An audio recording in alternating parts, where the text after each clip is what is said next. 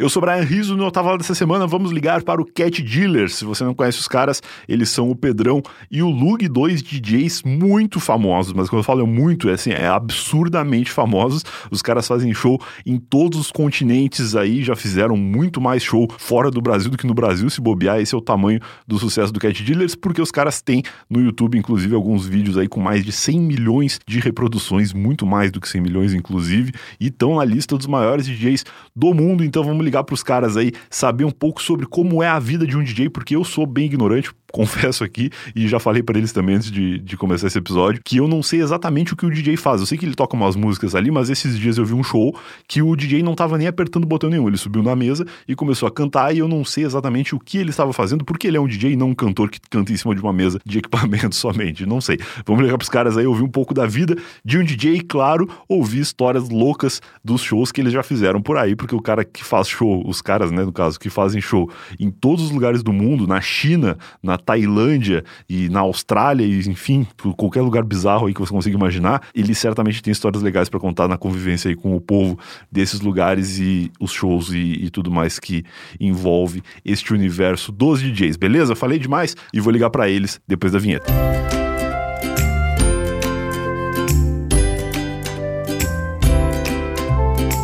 O primeiro recado é para falar que temos conteúdo exclusivo para os nossos assinantes do Eu Tava Lá praticamente todos os dias lá no Sparkle. A assinatura custa só 15 reais por mês e você ainda tem 30 dias grátis entrando agora no eutava.lá barra assine. eutava.lá barra assine. Você vai ser direcionado lá pro Sparkle. Baixa o aplicativo, faz um cadastrinho simples lá e a partir de 15 reais por mês você ajuda a gente a manter esse podcast aqui no ar. Se você gosta de ouvir Eu Tava Lá na segunda-feira e você também tem outros podcasts curtinhos assim, legais aí para consumir durante a semana para completar completar aí os outros dias da semana que você fica com saudade do Eu Tava Lá, a gente tem conteúdo lá no Sparco e coisas diferentes acontecem. Tem o ETL Help, que é aquele podcast que você provavelmente já conhece, porque a gente já publicou aqui no feed do Eu Tava Lá durante as férias de janeiro desse ano. ETL Help com a participação da Mari, a gente solucionando problemas dos nossos ouvintes que têm histórias incompletas, histórias que ainda não tiveram um final feliz. Toda quarta-feira isso rola lá no Sparco e tem também outros quadros. Essa semana estreou um podcast chamado Finalmente Assisti, que é onde eu faço análise de filmes que eu já devia ter visto, mas que eu nunca vi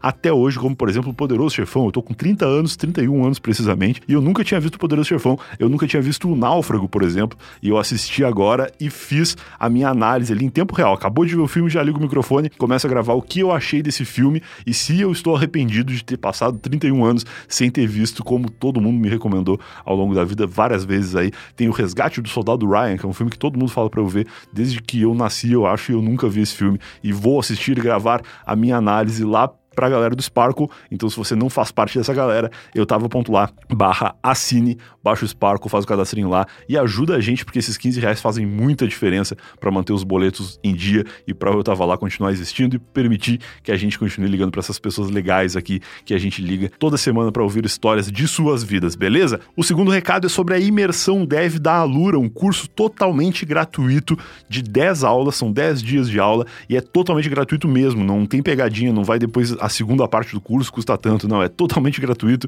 Os 10 dias, as 10 aulas são para você ter um conhecimento de desenvolvimento de programação. Você vai aprender a programar do zero em JavaScript e mesmo que você não seja uma pessoa que trabalha na área de desenvolvimento ou que pretenda ser um programador, você precisa ser o profissional em T, que a gente tem falado aqui toda semana. No eu tava lá, o profissional em T é aquele que tem conhecimento de diversas áreas, mas se aprofunda em uma área específica, e caso essa área específica não seja programação, esse curso é uma ótima oportunidade para você começar a ter conhecimento, porque em algum momento da sua carreira você pode precisar lidar com a turma do TI, com a galera que vai estar tá programando, desenvolvendo alguma coisa para você e ter conhecimento para conversar, para entender o que está sendo feito é muito importante. Então aproveita aí, é só se inscrever até o dia 22 de março para fazer parte dessa imersão da Alura ou você entra direto aí no imersão.dev, o site é esse, www.imersão.dev ou você vai no link que está aqui no post, clica lá e faça a sua inscrição, lembrando até o dia dia 22 de março. As aulas começam no próprio dia 22 e vão até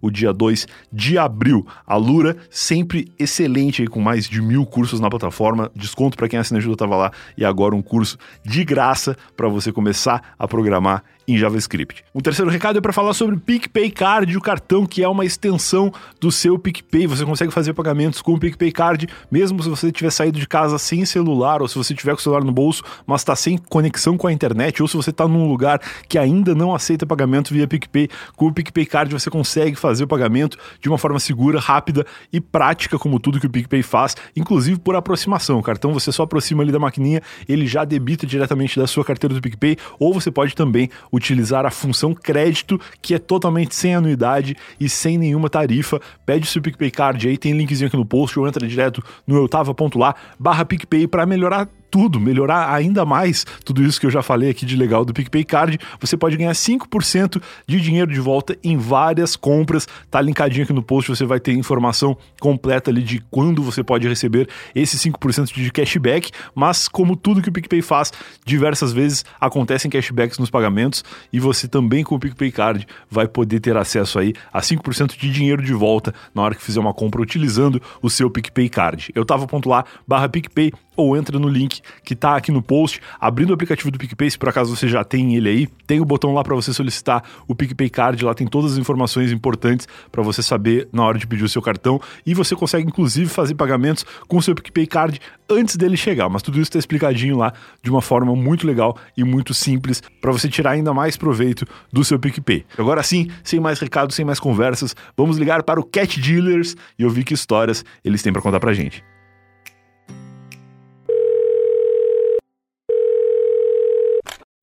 Alô, Cat Dealers, boa tarde. Alô, alô. E aí, Brian, tudo bom? E aí, tudo bom? Pô, legal demais poder ligar para vocês. Não sei se vocês sabem, mas neste podcast é raríssimo acontecer de eu ligar para duas pessoas ao mesmo tempo. E quando isso acontece, eu fico muito feliz porque é um desafio tecnológico para mim. Tá vendo, né? é isso aí. para mim é uma dificuldade que eu inclusive quero falar com vocês, porque eu sou um cara que eu tenho aqui na minha frente, vamos ver, uns, sei lá, uns 15 botões que se eu apertar na ordem errada vai dar merda. E aí eu vou perder a gravação e vai ser uma treta. E vocês são caras que estão acostumados a lidar com muito mais botões simultaneamente, né? É uma pressão complicada. É, mas é um, assim, o botão que a gente mexe a gente tá bem acostumado, né? Então a gente não. É, eu deveria estar tá também. Mas eu fico nervoso. Quando eu vejo. Mas, cara. Mas já aconteceu da gente apertar o botão errado, claro, obviamente. se você tá nervoso, imagina o piloto de avião. Então, exatamente. Primeiro de tudo, eu quero já chegar nesse assunto de avião, porque eu tive uma história recente com o DJ que eu fiquei, que eu fiquei confuso e eu, eu quero que vocês me ajudem a entender. Mas assim, quem são vocês, assim, como vocês se apresentam e quem é o, o Cat Dealers para quem caiu de paraquedas aqui e ainda não, não conhece o trabalho de vocês? É, então, eu e o Lug, nós somos irmão, irmãos. Uhum. Quase que eu falei irmãos, mano. eu e o Lug, nós somos irmãos, a gente é produtor de música eletrônica, somos uma dupla de DJs e produtores de música eletrônica. nosso, nosso nick, né, é Cat Dealers. Sim. Nosso, nosso nick de DJ. Uhum. E a gente já produz a. Deve ter o que começou em 2012, 8, 9 anos. Por aí. É. Por aí é. Sim. Só que o projeto que é a Dealers ele começou em 2016, então tem 4 anos, mais ou menos. Tá, tá. E é isso, a gente viaja o mundo tocando música eletrônica, basicamente o que a gente faz. Maravilhoso. E o, o, nome Cat Dealers, eu sei que ele já é uma história por si só, né? Sim. Porque, primeiro que é um nome que na gringa deve ser diferente, né, pra, pra eles, assim, porque deve ter muito brasileiro que ouve Cat Dealers, não faz ideia do que se trata, mas quando os caras sabem que vai ter uma atração distribuidores de gatos, como é que funciona isso? Cara, essa aí é a pergunta que a galera mais faz pra gente desde o início da nossa carreira, é por que que é esse nome? Qual o sentido esse nome. É um nome muito bom. E assim, a gente, é, antes do que a Deus, a gente tinha um outro projeto que se chamava Mosh, que era o nome do nosso cachorro. ah, que legal. Retriever. Ele já, infelizmente, aí já não está entre nós. Putz. E, mas viveu muito bem.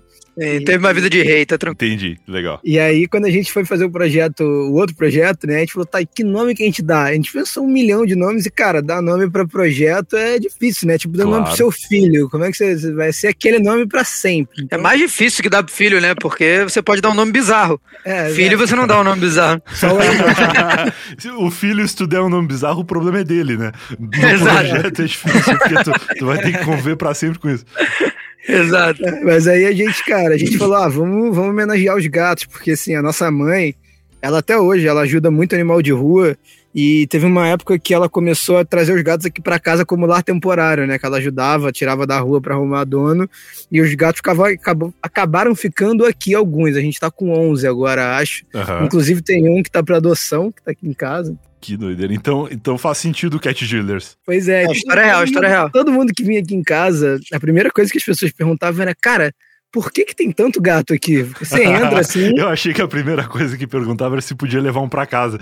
Porque, tipo, você é. chega, vê vários assim e fala, ah, vou levar um. Então, então a galera não costuma pedir pra levar, mas a gente oferecia. Entendi, entendi. É, não, a gente eu... ia falar, tu não quer levar um?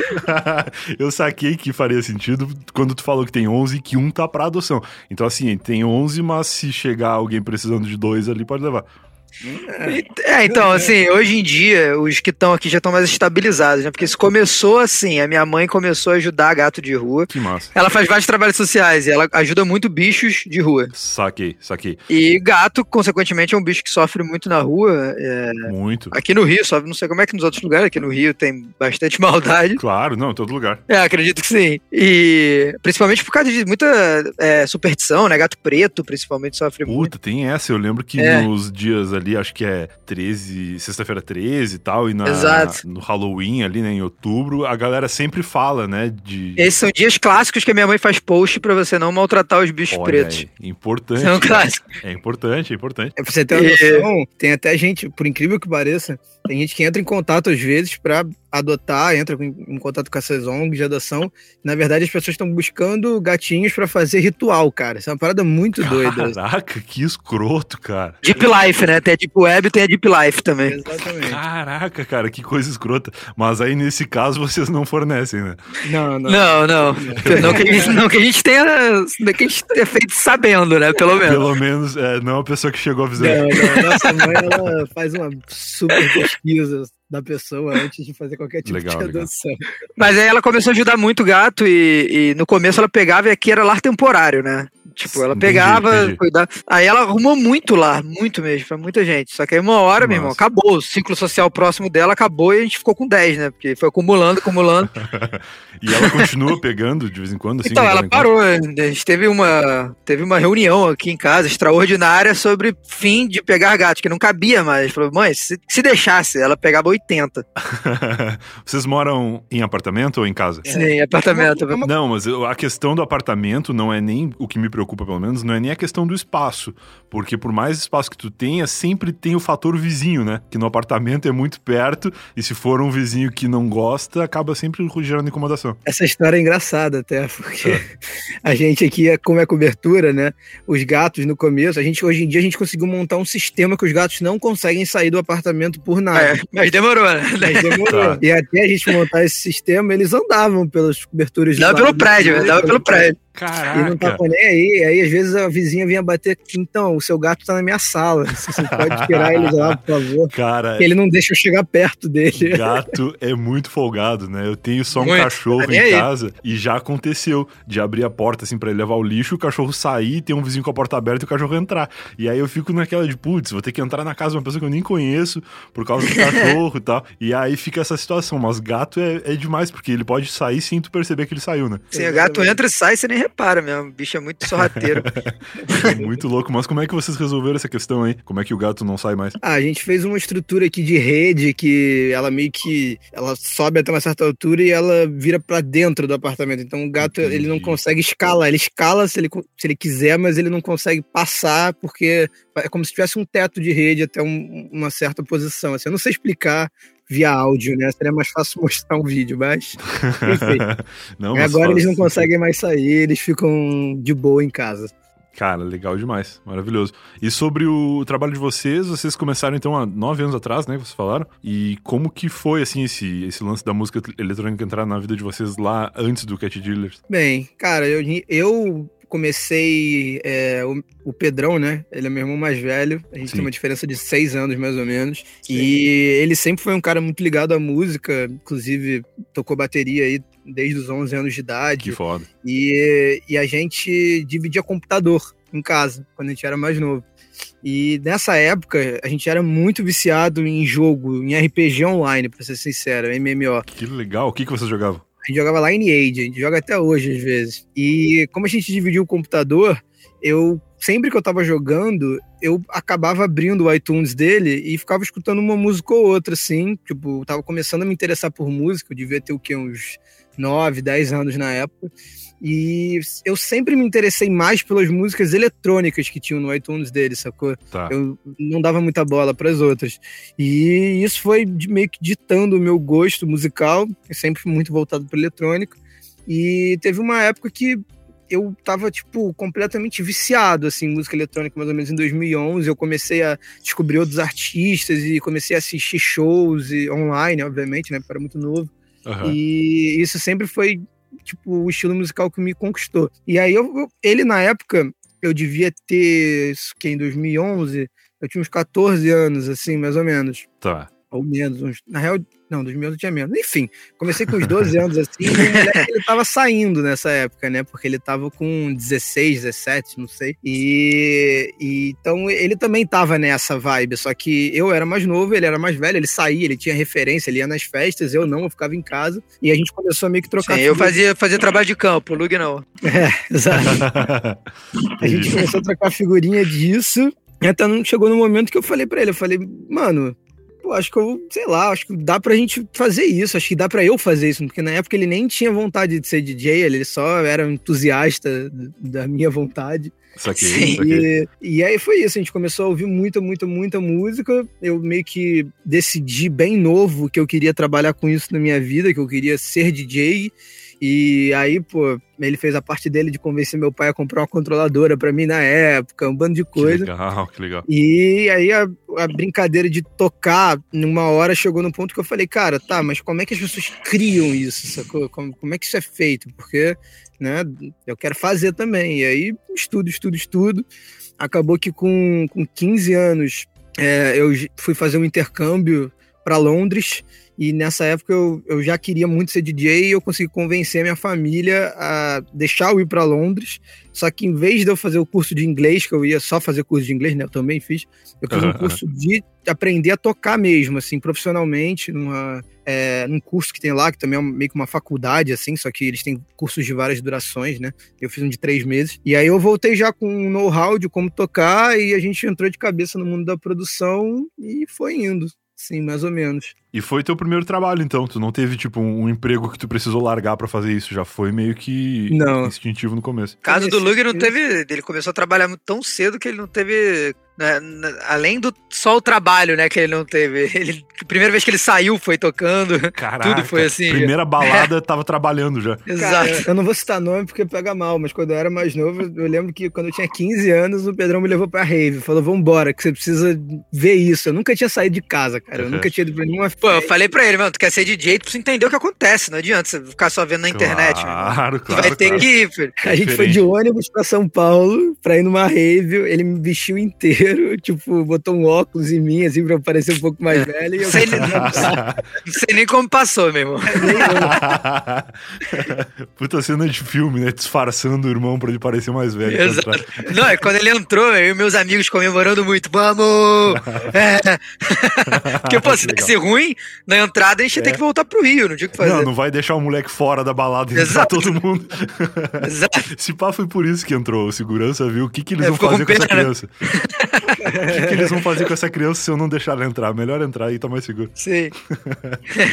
que legal, cara. E o Pedrão já trabalhava ou, ou, foi meio que assim também? Cara, não. Tava na faculdade, fazia design nessa época. Eu fiz. Eu até estudei até nos Estados Unidos uma época, um ano e pouco. Legal. Fiz a mesma coisa. Fazer, nos Estados Unidos eu fazia publicidade, mas era a mesma coisa que eu queria no fim. Sim. E, e eu tava fazendo faculdade nessa época, eu não, não trabalhava, já tinha pego assim, uns freela, umas coisas assim, não era trabalho. Sacou? Mas chegou a terminar a faculdade, não? Não, eu larguei quase terminando por causa do, do, do, projeto. Por causa do projeto. Esse que era o ponto que eu ia perguntar, assim, porque é sempre difícil para ter um apoio familiar quando tu decide largar alguma coisa para dedicar um projeto que às vezes a gente acredita muito, né? Que devia ser o caso de vocês, mas a família não bota muita fé, né? Como assim vai largar a faculdade pra ser DJ?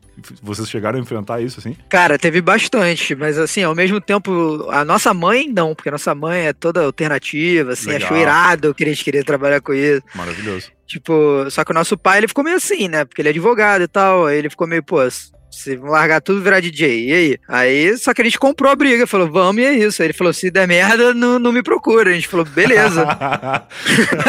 ah, bom que eram dois, né? Porque eu Sim. enfrentei muito isso quando eu quis sair de casa para fazer projeto pra internet, coisas assim, porque até então eram profissões que não existiam, né? Na geração dos nossos Sim, pais. Exato. Não existia tu ser DJ, tu sair da faculdade e ser DJ, exato, ou tu fazer exato. um podcast, ou tu, sei lá, a galera que ouve aí que tem projeto no YouTube, coisas assim. Tipo, são coisas muito novas e assustadoras, assim, pros pais da gente, né? É, é meio. Não, foi engraçado que eu larguei a faculdade no início de 2014 e o projeto mesmo, que foi o Cat Dealers, né? Ele só. A gente só deu certo mesmo, tipo, pra gente uhum. poder convencer a família em 2016. Ah, sim. Então né, teve, esse, teve esses dois anos aí de buraco, de limbo, onde, tipo, as pessoas falavam, esse negócio não vai dar certo. Eu, vai dar certo, vai ter que dar, filho. Claro. Já larguei o negócio, agora vai dar certo. É compreensível, né? O cara pagou quase quatro anos. Lógico. Não, eu era... Claro. Ele virar e falar, quero sair. Não, eu era claro. um péssimo aluno ainda, coitado meu pai. Na escola não. ele pagou quase duas escolas, porque tinha escola e aula particular, além dos anos que eu repetia. Nossa, pode crer. Meu histórico não estava do meu lado, essa coisa, então eu entendo. Quantos anos tu repetiu? Cara, eu repeti duas vezes a sétima série, olha que incrível. Em, em matérias diferentes. Esse é o auge da mostrar o nível. Você entendeu o nível, aí você entende meu pai, né? Fala, pô, o cara tinha razão. A escola, a escola tinha que considerar, né? Porra, não, ano passado ele passou nessa daqui, esse ano ele passou nessa outra, vamos juntar ah, não, e liberar o cara. De é. Não, mas a escola me, me odiava também, de querer me ver longe. cara, eu reprovei na quarta e na oitava série, mas foram em escolas diferentes. E na sétima, eu lembro que eu fiquei em recuperação de seis matérias. Falei, não, já era. E aí, acho que por eu ter desligado total, por eu ter aceitado que eu já tinha reprovado, eu acabei conseguindo ser aprovado. Acho que alguém ficou com pena de mim lá, ou eu relaxei tanto que acertei. Te viu com cara de choro no canto ali, né? Puta, moleque, meu, passa ele. Muito bom, cara. E vocês estão fazendo, não sei agora com pandemia como é que tá a vida de vocês, mas antes disso vocês já faziam shows no mundo inteiro, né? Eu até brinquei com o lance do Cat Dealers, que tem uma interpretação diferente para quem fala inglês e tal. Quais países, assim, que vocês se apresentaram ou se apresentam mais? Cara, a gente já foi em muito lugar. Ó, a gente vou começar pensando na, nas Américas, né? Que é mais fácil. Já Boa. foi para os Estados Unidos, ia para o Canadá no ano passado, mas a tour foi postergada. Sim, normal. Por causa do coronavírus. Uhum. É, México, já fomos algumas vezes. É, na América do Sul, a gente já tocou em algum lugar, Luiz? Acho que não, América do Sul não. América... Ah, não, Uruguai, Uruguai já tocou. É, Uruguai, que massa. Ano passado tinha muita, muito lugar novo que postergou, né? Que acabou não rolando ainda, né? Aí, Mas Europa... aí na Europa a gente já foi, pô, muitos países lá, é até difícil, né? Citar que tem tantos.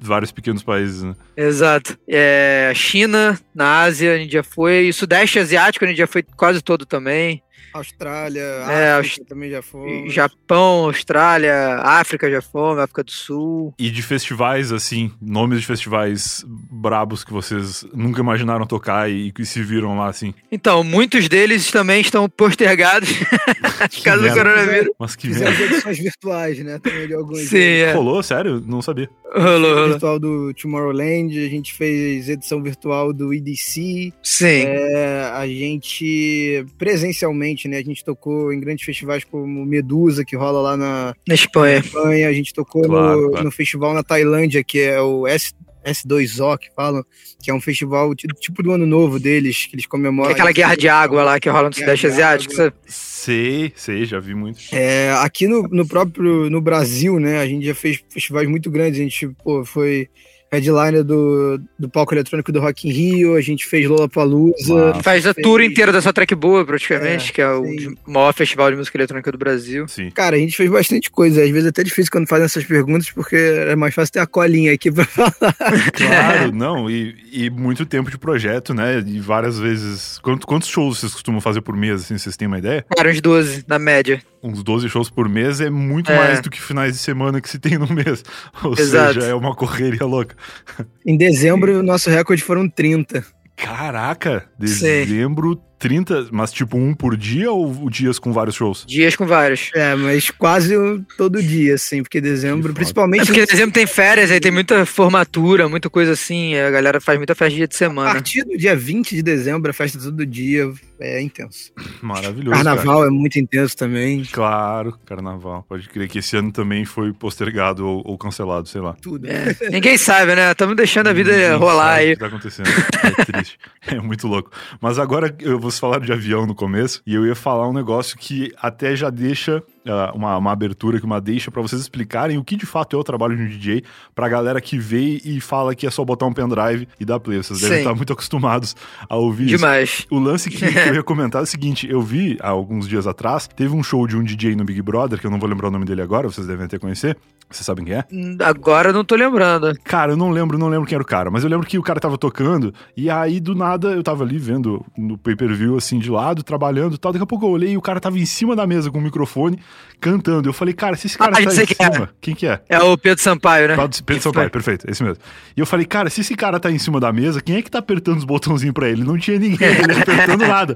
E aí eu fiquei numa sensação de, cara, eu sou um velho, porque eu tô olhando essa cena e eu tô imaginando como se eu estivesse no avião e o piloto passasse dançando do meu lado, assim, sabe? Eu fiquei, cara, tem alguém, alguém tem que apertar os botões pro cara lá. E isso não estava acontecendo. Então, assim, o que que é o, o trabalho de um DJ e de um produtor musical, que vocês falaram um pouco disso também, né? Que tem muita gente que, que só reproduz e gente que, que trabalha na produção e vocês fazem as duas coisas, né? Sim. É, cara, eu acho que assim, é, hoje em dia o DJ ele tem vários tipos, né? Tem normalmente as pessoas elas têm a, a a ideia de que o DJ ele tá fazendo a música ali na hora. Isso é uma ideia falsa. As pessoas não ah, é? fazem a música no estúdio, né? Então, entendi, entendi. É, tem DJs de performance, inclusive o Pedro Sampaio, ele tem partes do show dele que é mais voltado na performance, que ele usa aquela mesa de tipo que você fica soltando os samplezinhos, sabe? Que o Dennis usa, clássico. Sim, sim, sim, sim, Cada botãozinho solta um barulho. Uhum. É, e aí a galera os DJs de performance, eles acabam que eles fazem muito mais na hora que eles estão tocando, no sentido de que o cara pega uma hora e vira uma música e vira pra outra super rápido, e fica fazendo um scratch ali. É como um instrumento mesmo, né? Que o músico já compôs a música em casa, mas ele monta ela ali na hora. É, não é nem que ele monta ela na hora, ele se apresenta de uma forma que ele fica em constante atividade, sacou? De várias maneiras, colocando. Depende muito do que, que ele tá fazendo. É que eu não, não consigo explicar agora porque tem que ter um exemplo claro. Mas não, voltando pro nosso nosso exemplo, assim, a maioria das coisas que as pessoas estão escutando, as músicas lá, as ideias foram feitas no estúdio. Só que o nosso grande trabalho na hora é ter uma noção e um feeling de pista para tocar um set que faça sentido para as pessoas e apresentar ah, as nossas músicas. É, para as pessoas naquele ambiente também, porque, não é, porque muda muito de.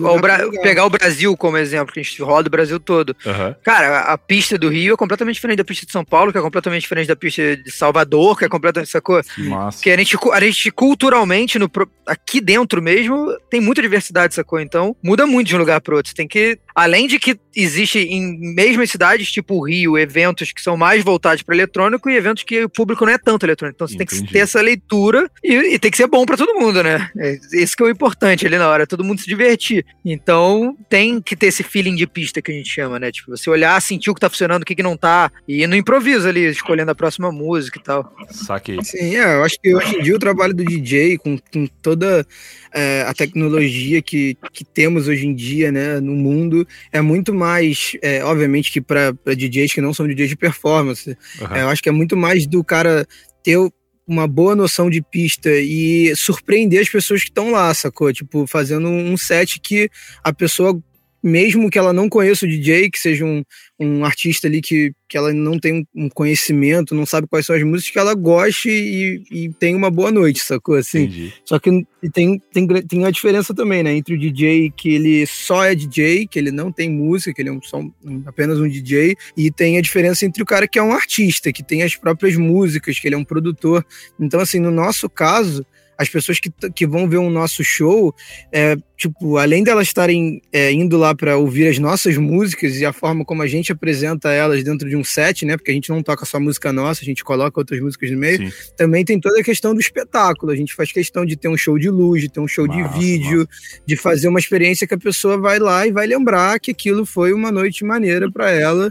É, é, muito além de só é, mexer no botão ali. Claro, Mas perguntando agora sobre o que, que a gente faz na mesa de som, para também não parecer que a gente bota um pendrive e dá um play, você, você tem que.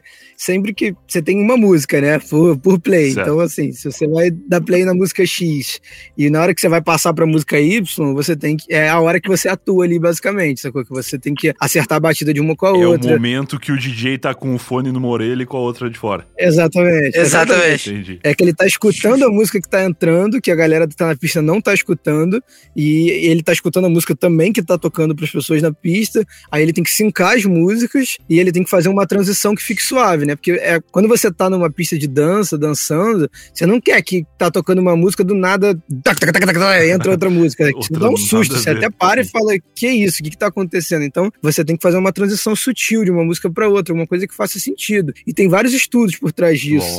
É, tipo, são, são bastante tempo de prática, tem questão também de mixagem harmônica. tem muita tem... teoria musical, né? Exatamente, que a gente sempre tenta é manter a, a, a, as mixagens todas tonais para poder fazer mais sentido para você, porque mesmo que você não seja um cara dentro da música, né, que não entenda de teoria musical, o seu ouvido ele é tonal.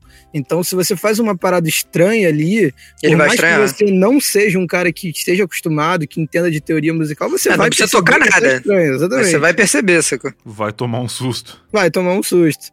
Então é, são, são várias coisas misturadas. É feeling de pista, é a habilidade ali de você fazer uma, uma boa transição, é a questão de você ter ou não as suas músicas e apresentar elas de uma forma boa no seu set. Entendi. Mas isso depende muito de DJ para DJ, sacou? Sim, hoje em dia, no mundo eletrônico, pelo menos, é, que é o que eu posso falar, né, com prioridade, claro. é, não, tem, não tem mais muito DJ que é só DJ. Já, a parada já se transformou. As pessoas elas, elas são produtoras e DJ é uma consequência, sacou? É, DJ ali é a maneira do cara tocar as músicas que ele cria no estúdio, tipo o show dele mesmo, sacou? Entendi. É, hoje em dia, cada vez mais, isso é o mais comum. É, já tem um tempo, na verdade. Eu lembro que quando a gente começou, bem no iníciozinho, um, um DJ que era famoso, estava trocando ideia com ele, ele falou, cara, aprende a produzir. Tipo, foi o primeiro toque dele, sacou? Naquela época, 2012. Então, hoje em dia tá muito mais. E não tem mais tantos DJs de performance, assim. Ainda tem, obviamente, mas no eletrônico, assim, a gente no não vê mais tanto. É menos. E vocês já estavam produzindo desde antes, assim? Quando que vocês decidiram? Foi quando esse cara deu a dica ou, ou vocês já tinham um pouco de curiosidade de, de fazer? Foi quando ele deu a dica. Na verdade, a gente já tava era o caminho, era o processo comum, assim, a gente via muito set de outros DJs, a gente via muito é, shows no Tomorrowland, shows e sei lá onde. E a gente ficava vendo e eles não entendiam o que, que eles estavam fazendo, o que, que era ao vivo, o que, que não era. Então a gente já estava pesquisando, assim, para entender. Já tinha meio que fuçado um pouco para meio que entender, mas a gente ainda estava focando mais na parte de tocar. E eu acho que essa dica dele foi meio que um. Uma Turning point. Ali, sacou? É. Pra gente meio que focar na produção. E aí, desde então, quando Sim. ele falou isso, a gente falou, cara verdade, faz sentido. A gente começou a focar bastante nas aulas de teoria musical e bastante na parte de a produção. A gente quase não tocava no começo, porque a gente não conseguia show, a gente só produzia o dia inteiro. Exato. E tem aquelas listas, tipo, top 100 DJs do mundo tal. Como é que funciona aquilo ali? Quem que, que elege e quais são os critérios para ranquear as pessoas? Ah, é um ranking de popularidade, né? É de popularidade, é, tá? É um ranking de popularidade onde, basicamente, você tem uma votação e as pessoas, elas, tipo, os artistas que querem participar dessa votação, eles fazem campanha para os seus fãs votarem. Mas é, eu, eu acho que assim, é muito difícil de você, hoje em dia, ditar um, um ranking, porque é uma coisa, ela é bem pessoal, né? Lógico. Então, lógico. É, é, um ranking de popularidade. Tem alguns dias que não, não fazem muitas questões de, de estar ali, de, não é nem de estar ali, mas de fazer uma campanha e tal. Mas a gente acha que é uma, é uma oportunidade muito boa de de mostrar o trabalho para outras pessoas, sacou? Então a gente sempre participou, a gente sempre teve sonho de estar presente nessa lista e foi a gente ficou muito feliz, na verdade, que com o Dealers a gente com um ano de projeto já conseguiu entrar no top 100, que é uma lista bem bastante concorrida, né, para entrar, para estar lá.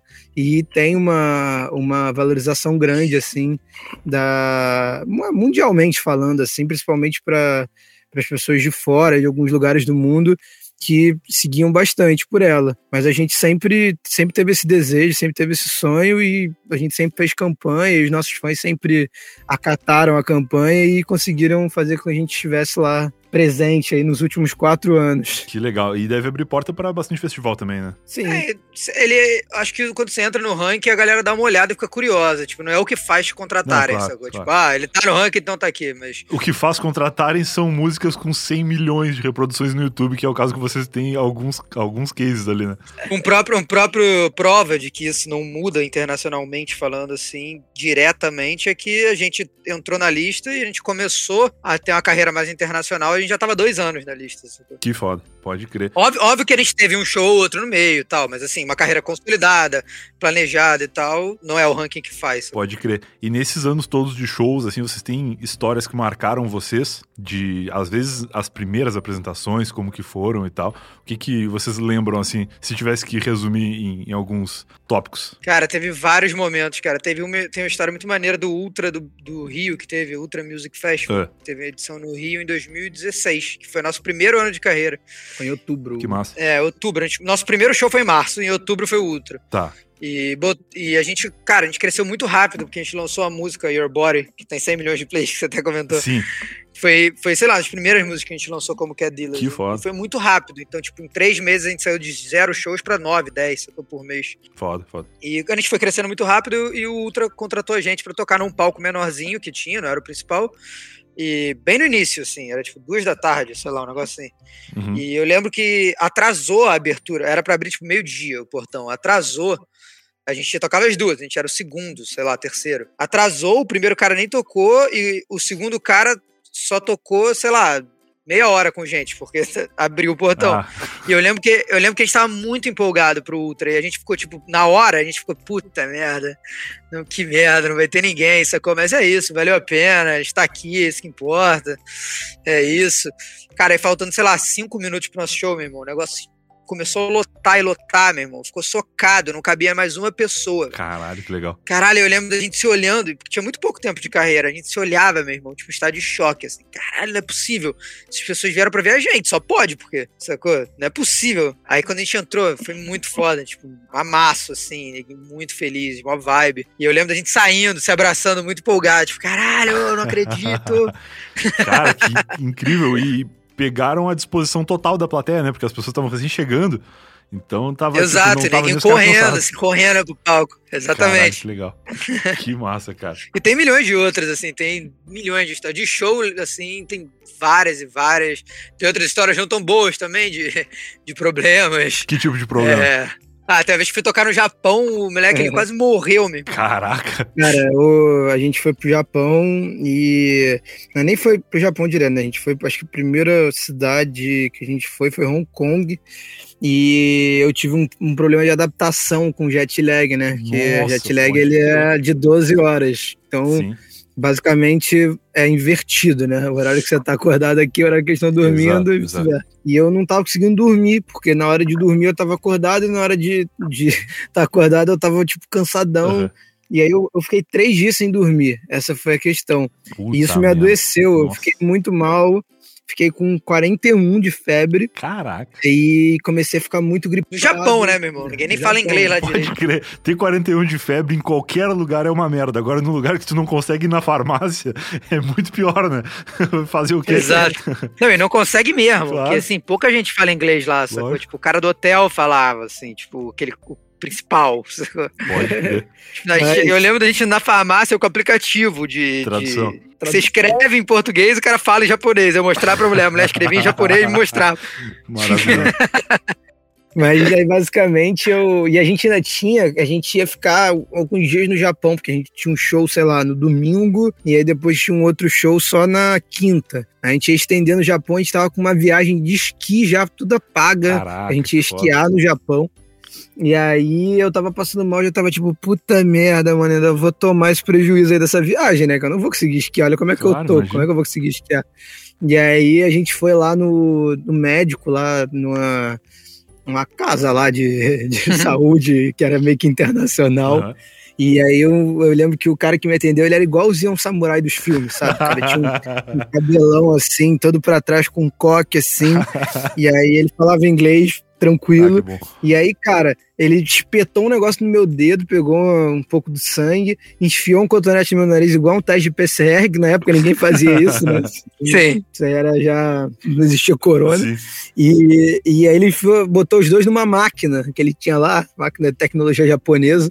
e aí deu cinco minutos, o cara voltou e falou: você tem isso, isso, isso e isso. Meu Deus. Aí ele me deu três remédios e falou: toma isso que amanhã você vai estar tá bem. Não, ele ainda falou, esse remédio aqui só tem nos Estados Unidos e no Japão. Não, o cara, ele era realmente um samurai da saúde. Era, exatamente. Cara, eu tinha o um show à noite desse dia. Ó, o cachorro não gostou da história é, do Japão. Meu cachorro não. tá interagindo muito aqui agora. Eu acho que ele não gostou dessa história. Do nada. Mas enfim, a gente tinha show no domingo, que acho que eu acho que era um domingo, mas enfim, tinha show no dia à noite, e isso foi à tarde, e aí eu, eu fui lá, tomei os remédios, fui pro hotel, cara, deu quatro horas, eu tava bem. Aí eu fiz o show, já quase zero, e eu fui virado pra estação de esqui e consegui esquiar virado. Tipo, o cara me curou assim, me dando uma, um remédio mágico lá, japonês. Sim, a gente quase estocou esse remédio, vou trazer. Exatamente. cara, que história sensacional. É, é, aquela coisa, né? Nem tudo são flores, né? Da, ainda mais nesse universo de estar tá viajando muito e tal. Cara, perrengue e, e, e viajante estão sempre lado a lado. Sim, já teve é, algumas vezes que a gente tocou bem mal, assim, com febre, porque, cara, é muito raro a gente não tocar. Tipo, tem que estar tá morrendo mesmo. Então, tipo, claro. já teve algumas situações que era aguentável ali, ficou um morrendo e o outro segurando a onda, e é isso. é, e eu, tenho, eu tenho outras histórias de atendimento hospitalar na Ásia, né? Sério? o cara é sommelier de hospital. Todo país que vai. O Lug, ele sempre, sempre dá um probleminha. Todo país que vai quer conhecer a área hospitalar. Eu sou meio bichado, cara. o que que, tu, que que tu lembra mais de histórias de hospital? Assim? A, a, a, outra história que saiu até na, na revista, acho que saiu, foi na... Não lembro agora, foi na Ken. Acho que foi na Ken. É. Mas enfim, eu tava. Na, a gente foi na Tailândia e aí a gente resolveu fazer aquele passeio clássico, né? Da, de ir na, naquela praia dos macacos. Sabe aquela foto que todo mundo tem com o macaquinho no colo? Claro, claro, claro. Então, eu fui tentar tirar essa foto e o macaco me mordeu, basicamente foi essa história. e aí, cara, o macaco mordeu, meu braço começou a sangrar pra cacete, assim, não parava de sangrar e eu tava tipo, caralho, fudeu, pegar raiva. Mas mereceu, vou te falar, sabe por quê? Porque a gente chegou na, a gente chegou na praia Pra começar, o cara tava falando a Praia dos Macacos, do Monkey Beach, a gente achou que era tipo um templo, né? Um negócio bizarro. Aí chega lá, prainha, meu irmão, cheio de barco na frente, uma porrada de macaco na areia, tem muito mesmo, e muita gente na areia já. Tipo, uma farofada, assim. Aí a gente já falou, tipo, porra, já perdeu um pouco o negócio, que eu já fiquei meio assim, tipo, meio suja, sabe? Tipo, lixo. Eu fiquei tipo, pô, coitado dos macacos, mano. Aí a gente chegou lá, a primeira cena que a gente viu quando pisou na areia, saiu do barco, pisou na areia, era um moleque correndo, meu irmão, muito rápido, com um bando de macacos, uns seis correndo atrás dele. Meu Deus, cara. E o cara correndo muito, gritando, e, tipo, a galera meio que saindo da frente, assim, assustada, né? E o moleque entrou dentro d'água, o macaco entrou dentro d'água nadando crawl, filho, atrás dele. Juro por Deus nadando mesmo. E o, o, macaco ele nadava até chegar na pessoa. Aí eu falei, cara, eu não vou tocar nesse macaco. Sem chance de tocar nesse macaco. Exatamente. Eu falei, vou ficar mais longe possível do macaco. O macaco passava perto de mim e ia longe. Que eu falei, esse macaco, ele tá num lugar. Tipo, o humano dominou e fez virar turístico. Ele deve estar tá revoltado com essa porra. Pode crer, o macaco putaço e tu não tem nem como tirar a razão do macaco, né? Porque na real ele que tá certo. Exato. Eu falei, não vou chegar perto, vou ficar longe. Quando o macaco vinha perto de mim, até ia longe. Aí ele, o Lug e o Deco, que é o nosso DJ que tava com a gente também. É. Amarradão, querendo brincar com o macaco. Vocês costumam andar com muita gente nessas viagens assim ou são mais os dois mesmo? Não, a gente vai, quer dizer, no começo ia só os dois, mas hoje em dia tem uma equipe completa. É, no mínimo a gente viaja em cinco. Tá, que são os dois, gente. aí o produtor de estrada, o iluminador e o VJ, né? E aí, às vezes, a equipe completa bota mais dois aí, que é o fotógrafo e um videomaker. E aí, quando vai empresário, mais um. Então, ele vier em oito. Entendi. Se o show for muito grande, tem o cara da mesa de som também. É, aí, aí são nove. mas é... Eles compraram uma banda, que vão 40, né? É, é, uma galera, mas também é uma galera de boa. Sim. Não, mas já dá pra brigar com os macacos já, se precisar agora. Já. já tem... Mas o engraçado é, da história, só pra finalizar a história do macaco, ela é muito doida, porque na frente da praia do macaco, você, sei lá, anda uns 200 metros de baixo. Cara, só, só atravessa. Você vê o hospital, tem o hospital na frente. Claramente que eles será, devem. Né?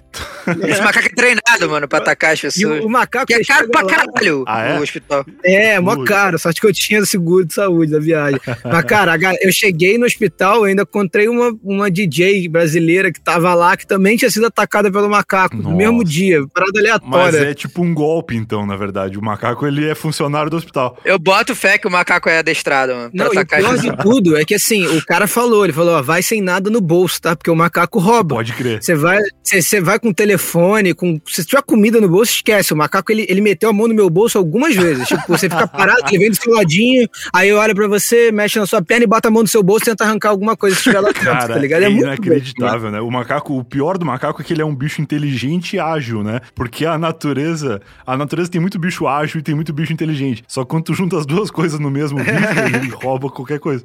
É incrível, cara. E isso aí eu já ouvi falar muito, assim, de turista que perdeu o celular na viagem. E eu sei lá o que, que os macacos fazem com o celular, né? Deve ter um, um lugar. Cara, eu, eu vi, eu fui pra Bali, eu fui pra Bali com a minha namorada e a gente foi no templo dos macacos. Lá tem a floresta dos macacos, né? E é enorme. Parada, é outra parada, negócio a praia não. Lá é maneiro mesmo. Entendi. Lá dos macacos são abusadão também.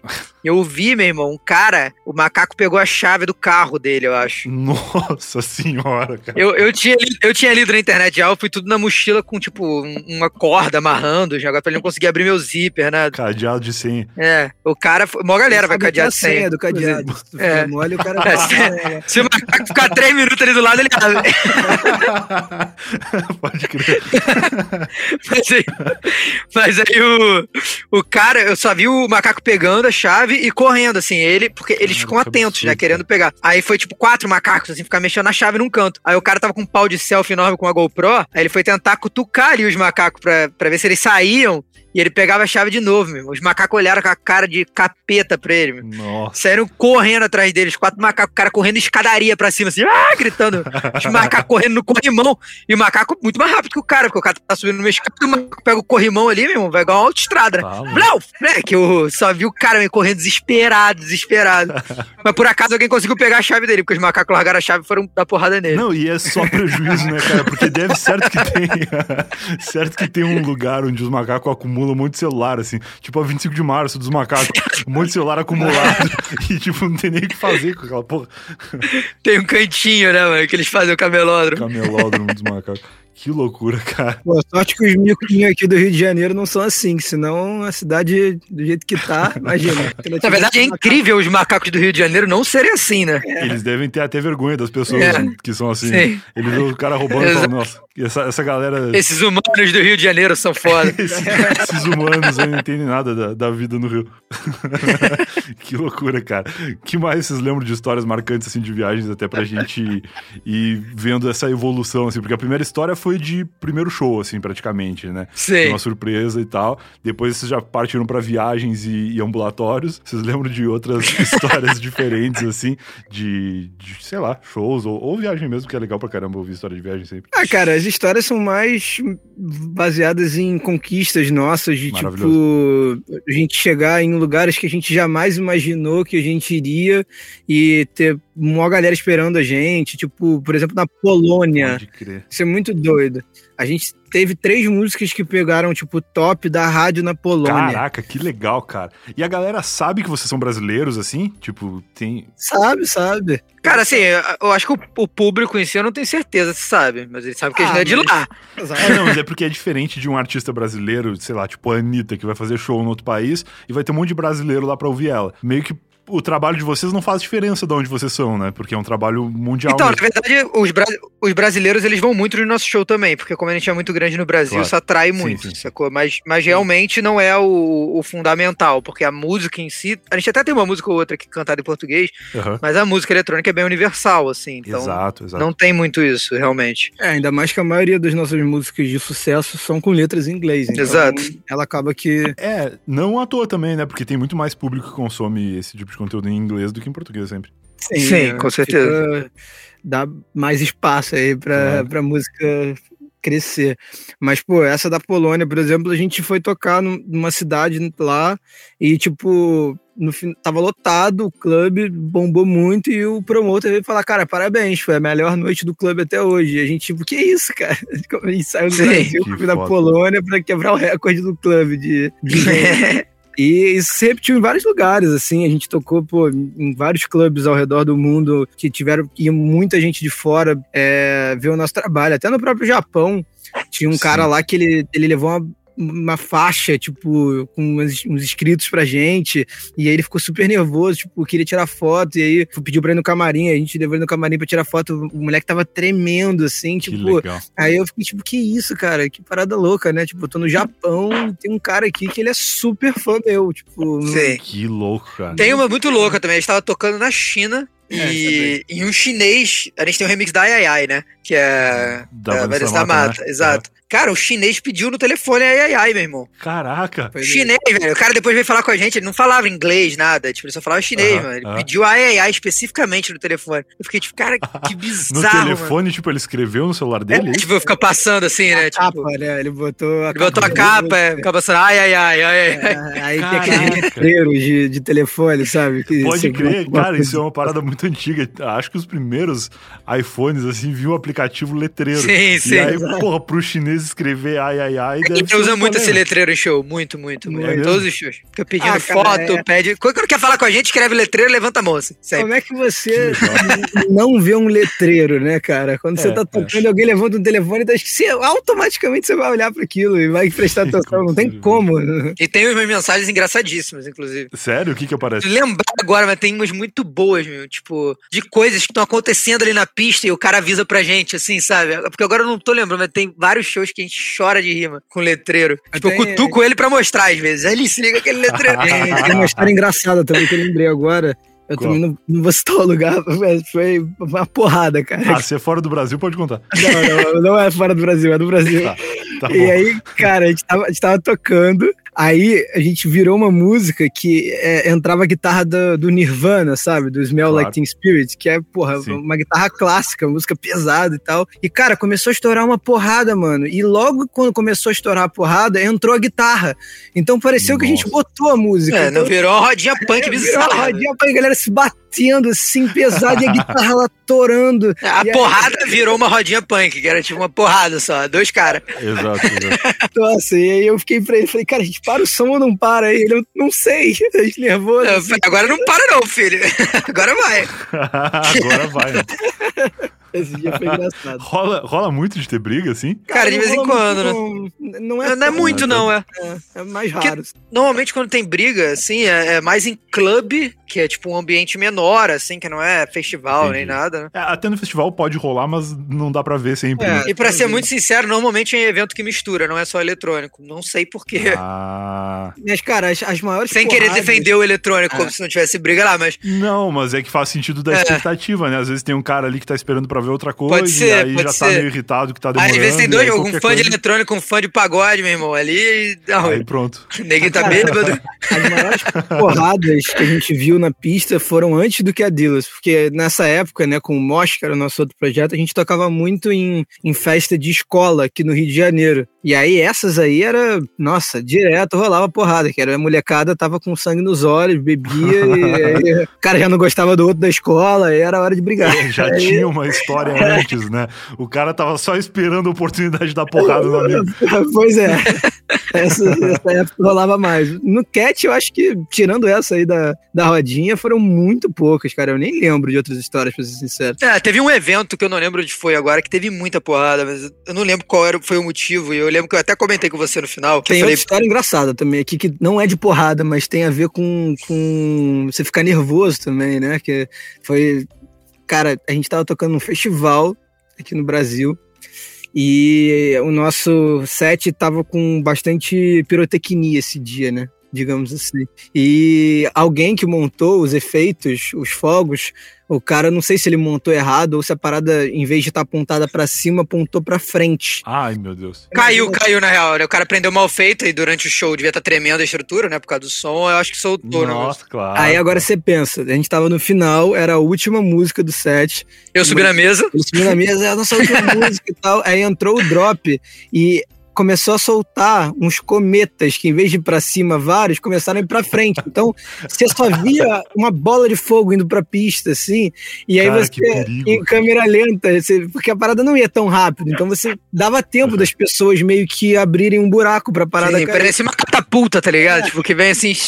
Parecia um minigame do Mario, sabe? Que tipo, a parada ainda e a galera abrindo espaço, assim, o negócio acertando, e o moleque em cima da mesa com as mãos na cabeça, assim, tipo... Eu tava com a mão na boca, assim, cara! Caralho! Inacreditável está de choque, assim, tipo. E eu já tava imaginando que ia acabar minha vida, né? Ninguém achou que eu que tô matando as pessoas, óbvio. fudeu, sacou?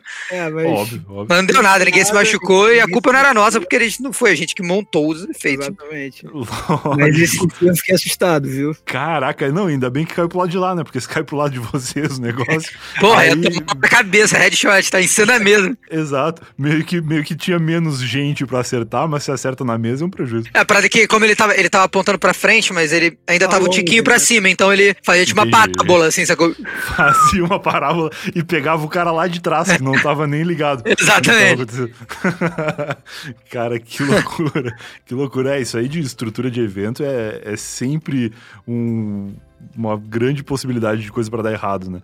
É, as mais sim. graves, as mais, as mais comuns. Sim, sim. É complicado. Vocês são muito afetados com chuva, assim, quando chove no show, ou geralmente vocês estão protegidos? Cara, hoje em dia a gente tá protegido que a gente tem a e quando chove é só tocar que resolveu o problema. Perfeito. Todo mundo esquece que tá chovendo. Melhor, melhor que a guitarra na roda punk é o ai, ai, na chuva. E quando não tá chovendo, a galera faz chover, porque joga a bebida pra cima, vira chuva. mas o... Uh, tô brincando, mas a gente não tem muito problema, porque normalmente os eventos eles cobrem, pelo menos a nossa parte ali, porque Exato, equipamento. É, não, eu falei de problema pensando em equipamento, né? Porque as pessoas se molham e até curtem, né? Até dá uma vibe diferente pro show. Teve uma vez que tava chovendo muito no evento, mas muito, e tava ventando muito. E, tipo, o vento tava, tipo, era meio festival e tava aberto, o vento tava vindo na nossa reta, assim, tipo, diretamente na gente e um espação aberto, né? Que o palco era abertão e tava chovendo muito, então tava chovendo na gente. Norm... Então, parece chuva normal, como se nem tivesse cobertura. Sim. E, cara, molhou, molhou o equipamento e tem um botão no equipamento que você liga e a música fica no reverse, né? Ela volta. Ao contrário. Molhou, o negócio quebrou, né, o botão. Meu Deus, cara. Aí ligou, começou a voltar a música ao contrário. Eu, o que, que tá acontecendo? Eu mexia no botão assim. E o, o Lug me olhando, né? Tipo, o que, que você tá fazendo? Como se fosse minha culpa. Meu irmão, o negócio não tá voltando, velho. Sei lá o que tá acontecendo. Aliás, o negócio só tá voltando. Exato, só tá voltando. é o botão que roda o disco da Xuxa ao contrário para chamar o demônio. Exato, exato. Exatamente. Só faltava essa, né? Botar a música ao contrário ainda tem uma mensagem pro capeta. É, aquele cara Dealers é do capeta, ferrou. Porra, é legal demais, cara. Pô, muito bom bater esse papo, ver essas histórias de vocês. E, se, assim, até encerrando aqui o papo, se a galera quiser encontrar os trabalhos de vocês na internet, saber o que mais vocês andam fazendo, onde que vocês estão mais ativos aí, que recados e considerações finais vocês deixariam? Então, a gente é bastante ativo em todas as nossas redes sociais, praticamente, são Cat Dealers só. É, acho que só o Twitter que é Cat Underline Dealers Isso. e o, o YouTube é, é que é Dealers TV, mas se você escrever que é Dealer lá dá no mesmo, que vai aparecer o canal que é Dealer. Exato. E, e, cara, a gente fica muito ativo no Instagram hoje em dia, né? Que é o mais clássico. Sim, sim, sim, todo mundo. E, e a gente responde até, responde bastante as pessoas, assim. A gente tenta responder sempre que a gente vê, obviamente tem claro, muita mensagem, claro. a gente não consegue responder tudo. A gente é bem ativo lá. E, pô, lá também tem todo o resumo da nossa vida, shows, próximas músicas, lives. Hoje em dia é live, né? Porque não tem mais show, sim, só live. E, e é isso, cara. Quem puder seguir a gente Maravilha. na sua rede social favorita. Vou deixar linkadinho. Fique à vontade, tudo. será muito bem. Aqui um convite pra galera. Eu não sei exatamente se ainda vai estar tá rolando todo domingo, mas tá tendo uma live virtual todo domingo que a gente tá fazendo e tá tudo indo pro nosso canal do YouTube. Então, pô, tem vários sets maneiros lá virtuais com um cenário totalmente criado em 3D, Sim. uma tecnologia. E a gente que cria, é muito legal. A gente não, nossa equipe, a gente brainstorm todo nosso, então tem tudo a ver, assim, com... Exato, então, pô, uma Legal. oportunidade aí, se você não conhece nosso som, ou se você conhece, assistir lá, deixa rolando na sala, assiste com a família e vocês vão gostar, prometo. Claro, não, isso aí foi um fenômeno da pandemia, né? Que foi a galera se arrumando para ficar na sala assistindo algum show. E é legal, cara, isso aí eu acho que vai se manter até depois que a pandemia passar. Exato, e esses shows são todos no nosso canal do YouTube também, aproveitando que eu falei de redes sociais, nosso YouTube é bem atualizado, tem muita coisa lá, se tá curioso, só se no YouTube tem muito vídeo, tem muito show, tem todas as músicas, tudo. E é isso. Que massa. Show de bola. Pô, legal demais. Vou deixar tudo linkadinho aqui no post pra galera achar com facilidade. Fechou. E vamos combinar um outro papo aí que eu fiquei com vontade de ouvir mais histórias dessa rotina louca de vocês. Pô, valeu, Brian. Obrigado, mano. Foi irado. Valeu. Valeu, Brian. Tamo junto. Valeu, eu que agradeço aí. Obrigadão por liberar esse tempo e vamos combinar essa, essa próxima aí que vai ser legal demais. Fechou. É Abraço, cara. Valeu. Abração. Tchau. E esse foi mais um Tava Lá, se você vai até aqui. Eu espero que tenha gostado. Que papo legal, entendi melhor agora, sei o que um DJ faz. Existem produtores musicais, existem DJs, existem DJs diferentes que tocam mexendo nos botõezinhos ou não, enfim, muito legal o trabalho dos caras. Fiquei com muita vontade de ouvir mais histórias deles, mas a gente estava excedendo o tempo limite aqui permitido para ser um Eu Tava Lá e a gente vai ligar de novo, né? Eu, eu gostei muito, então se vocês gostaram também, deixe-nos saber disso aí nas redes sociais, porque foi muito legal bater esse papo, conhecer os caras melhor e vai ser muito legal se a gente puder bater um outro papo e ouvir mais histórias de mordida de macaco e, e gente fugindo de fogos de artifício por aí, beleza? Esse foi mais um Eu Tava Lá, tem mais de 150 episódios publicados aí nesse mesmo lugar onde você está ouvindo, seja no site do podcast, no Spotify, no Deezer, no Apple Podcasts, no Amazon Music, enfim, onde você estiver ouvindo, tem mais de 150, continua ouvindo aí. Tem mais episódios muito legais, tem cortes, tem várias coisas bacanas para você conhecer e histórias legais para você ouvir dos convidados sempre excelentes que a gente recebe por aqui. Tchau, tchau. Até o próximo episódio.